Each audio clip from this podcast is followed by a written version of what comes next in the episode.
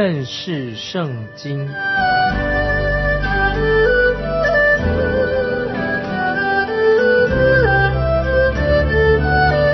认识上帝的话，把上帝的话带到全世界。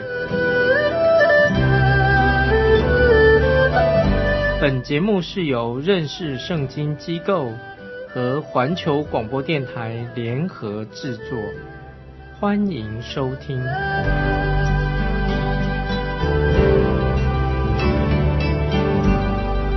亲爱的听众朋友，你好，欢迎收听认识圣经，我是麦基牧师。神向以色列人颁布律法，告诉他们生活准则的规范。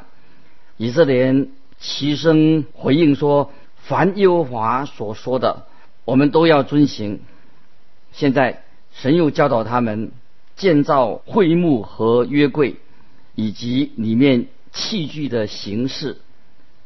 外院是一个围起来、环绕着帐幕的地方，长一百轴，宽五十轴。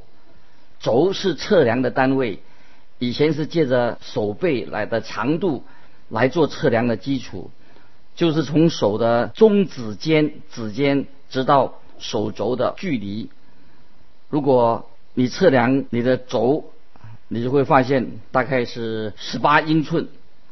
如果你身材矮小的话，它就比较短；如果你比较高，它就比较长。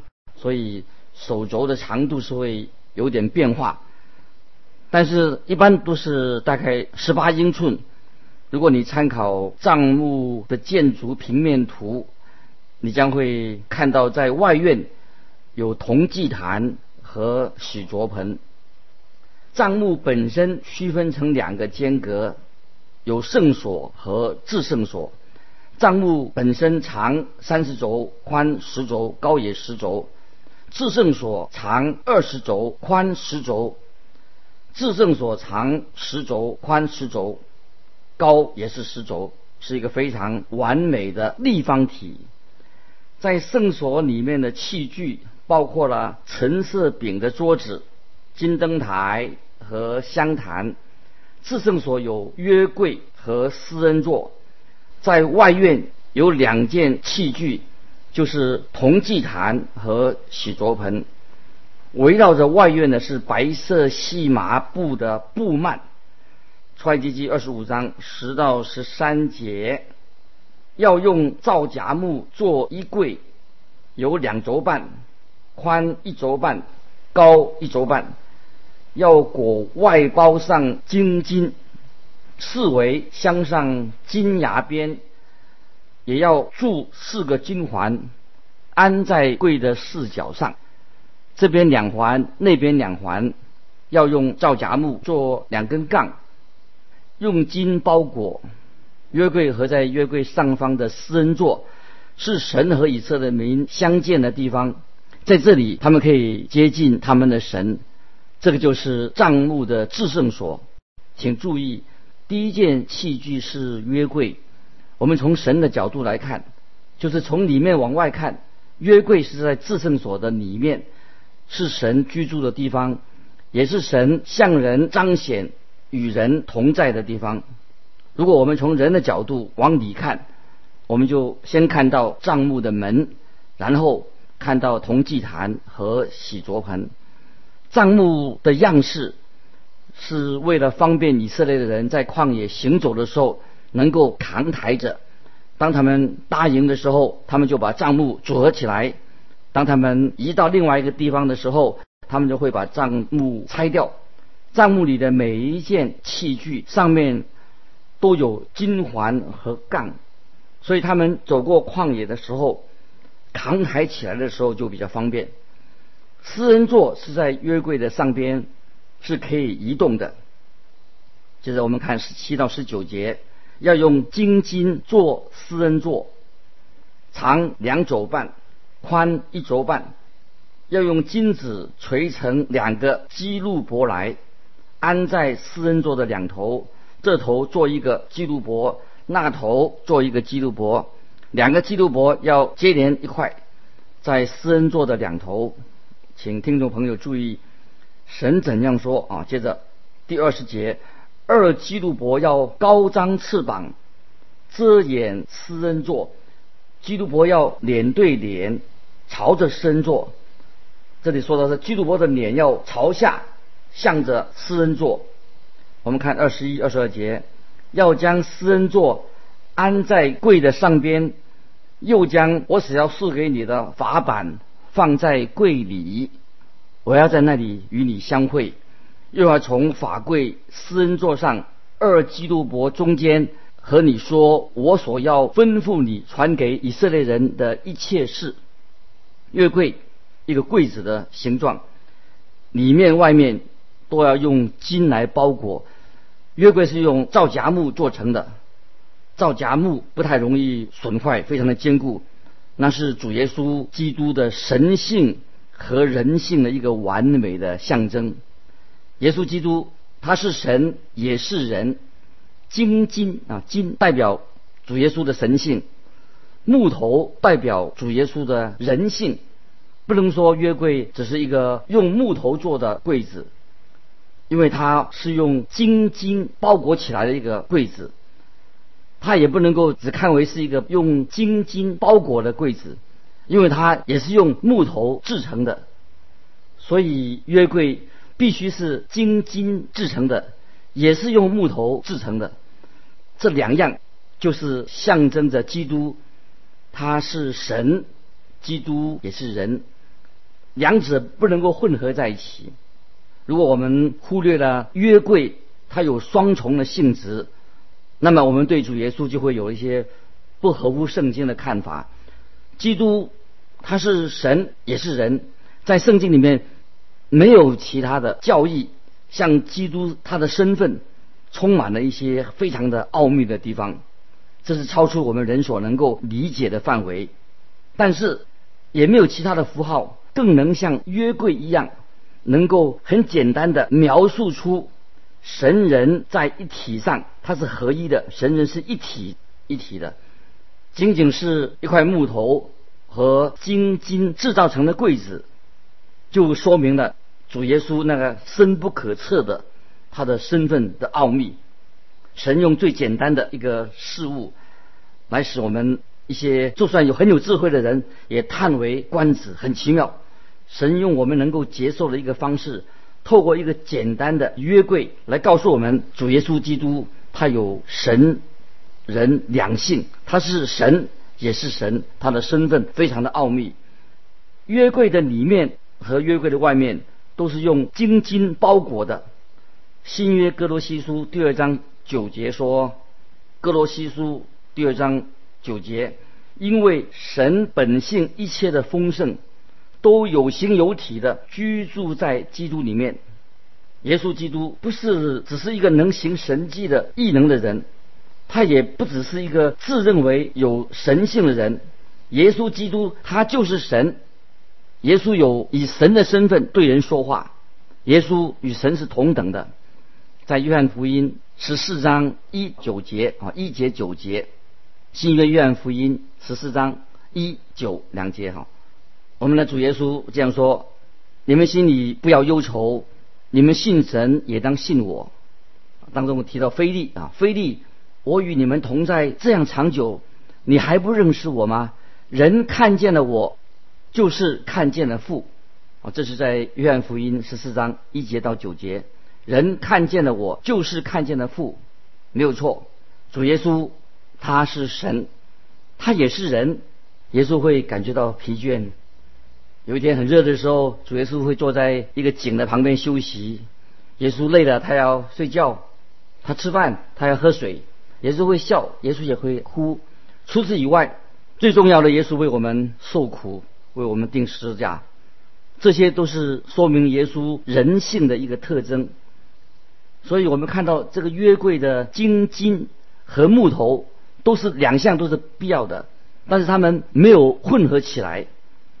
基督的人性和神性也不是混杂在一起的。基督他是神也是人，但是。这两种性情从来不是互相排斥、互相矛盾、混杂在在一起的。主耶稣他从来没有同时又是神同时又是人的样式。耶稣说话，耶稣行事，耶稣的一切的行为举止，乃是表明他是一个完全的人，完全的人性。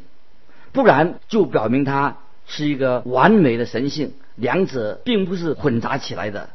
所以我们看到耶稣所做的，一个是表明他是一个完全的人，完美的人；不然的话，他就是完全的表明出他的神性，两者并不混淆混杂在一起。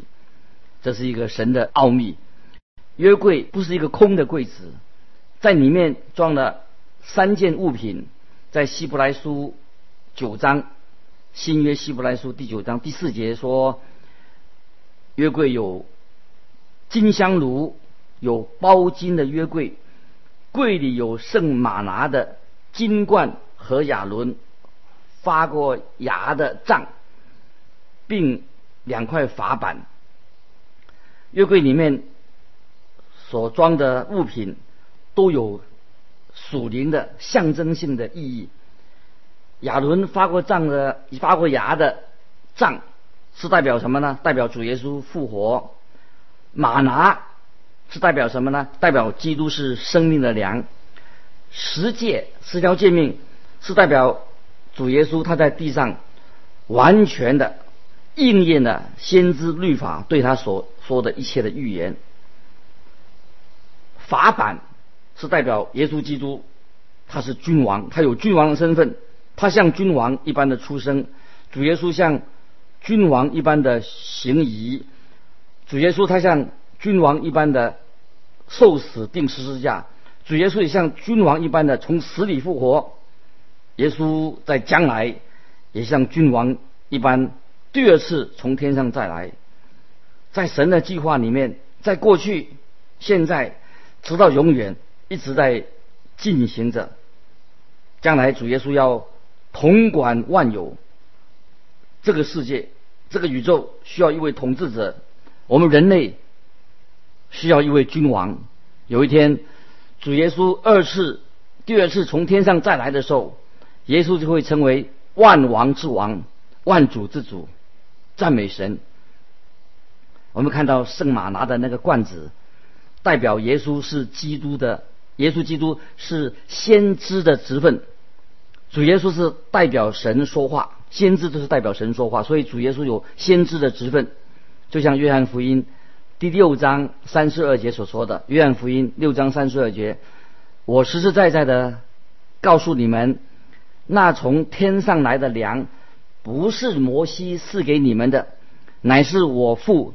将天上来的真粮赐给你们。耶稣基督是神给我们人的一个信息。耶稣就是道，是神的话。主耶稣是阿拉法，是阿梅嘎，他是神对人最终的、最重要的一个信息。自从主耶稣基督，他是以人又是人的身份。到了世界上以后，天堂就安静了、静默了，因为主耶稣基督降生之后，神再没有附加其他的说明。主耶稣已经道成肉身了，就不要再做一些补充说明了。主耶稣的信息，他的道，也不需要再做补充说明，因为耶稣基督他本身他就是神的道、神的信息。神很清楚的告诉我们，神的心意就是耶稣基督。亚伦发过芽的杖，代表什么呢？就代表祭司的工作。先知在人面前是代表神对人说话，祭司是什么呢？是在神面前代表人向神说话。主耶稣基督他的身份是祭司。他也把自己当做祭物献上，他自己为祭司，所以主耶稣就进到天堂里面。现在主耶稣是坐在天父我们神的右边，耶稣基督他是神也是人。主耶稣从死里复活，是有史以来最独特、独一无二的一种例子。百合花和鸡蛋，当然不能代表啊基督的复活，而是亚伦发过芽的杖，代表着主耶稣的复活。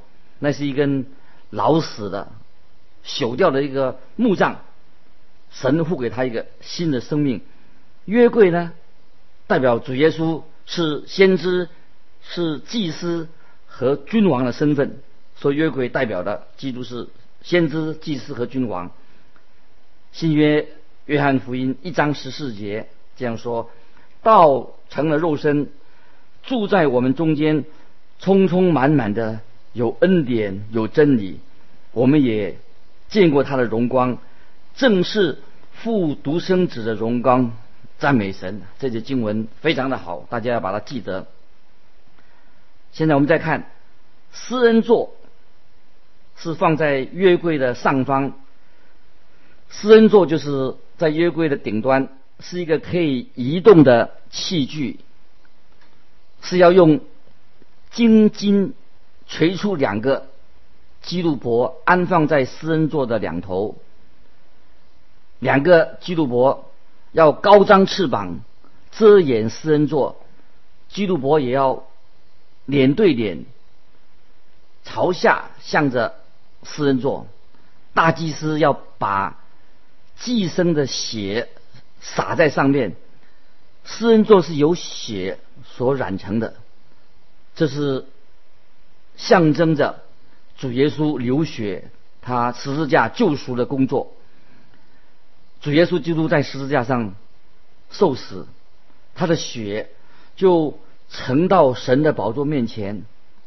在新约彼得前书一章十八十九节，彼得前书第一章十八十九节，知道你们得赎，脱去你们祖宗所传流虚妄的行为，不是靠着能坏的金银等物，乃是靠着基督的宝血。如同无瑕疵、无玷污的羔羊之血，主耶稣的宝血比金银更为宝贵。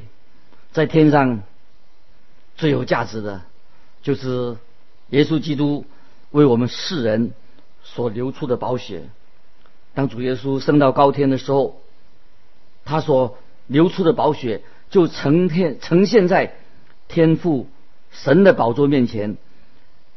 神的宝座今天就是我们基督徒的私恩座，神私恩给我们。今天我们你我可以来到神的面前，是因着耶稣基督。我们有一位尊贵尊荣的大祭司，他在天上，他为我们的罪流出的宝血，现在已经呈现在神的面前。我们感谢神啊！在希伯来书第四章，希伯来书第四章。十四到十六节提醒我们，提醒我们，我们既然有一位已经升入高天尊荣的大祭司，就是神的儿子耶耶稣，便当持定所承认的道，便当持定所承认的道，因为我们的大祭司并非不能体恤我们的软弱，他也曾凡事受过试探。与我们一样，只是他没有犯罪，所以我们只管坦然无惧的来到施恩的宝座前，为要得连续蒙恩惠，做随时的帮助。神的安慰啊，神的信息实在太宝贵了，所以我们啊只管坦然无惧来到主的私人宝座前，要得到神的连续蒙恩惠，做随时的帮助。你我都有这样的需要，你和我都可以借着我们在天上有了这位尊荣的大祭司，所以我们就与神可以亲近，我们可以接近神。耶稣基督他是永远活着的，他现在坐在神的右边，因着他，我们就蒙到神的怜悯和帮助。今天有许多基督徒。常常想说靠着自己，在力量在地上单打独斗，我们以为我们要自己要面对独自一个人，面对生命上许多的难处挑战。亲爱的弟兄姊妹，这是不可能的。我们没有这样的能力。感谢神，我们没有这个能力，你也没有这个能力，我们也不够坚强，我们需要主耶稣的帮助。我们有没有啊？常常来了神面前祈求主耶稣，求他帮助我们。我们在婚姻上的问题，我们工作上的问题，我们信仰的问题，我们求圣灵在我们心里面动奇妙的三功，光照我们。有没有这样祈求神光照光照我们？在以弗所书第一章十九二十节这样说：以弗所书第一章十九二十节，保罗为以弗所人、以弗所人所祷告的，要他们知道他向我们这信的人。所示的能力是何等的浩大，就是照他在基督身上所运行的大能大力，使他从死里复活，叫他在天上坐在自己的右边。今天主耶稣就坐在我们天父的右边，宝座的右边。似乎你我有时好像看不到这个能力运行在我们啊信徒的身上。但是我们不要灰心，你我，我每一个基督徒都要凭着信心来到主耶稣的面前，因为我们有一位尊荣的大祭司，现在就坐在神的右边为我们祷告。我们看到在会晤里面那些服侍的大祭司，他们会不会？我们想象说，会不会大祭司急急忙忙的进入圣所？就把血洒在施恩座上面，又匆匆忙忙的又跑出来的。耶稣基督，我们这位大祭司，却不是这样。当他把自己献上之后，他现在已经坐在神的右边。今天他仍然在那里为你祈求，为我们祷告。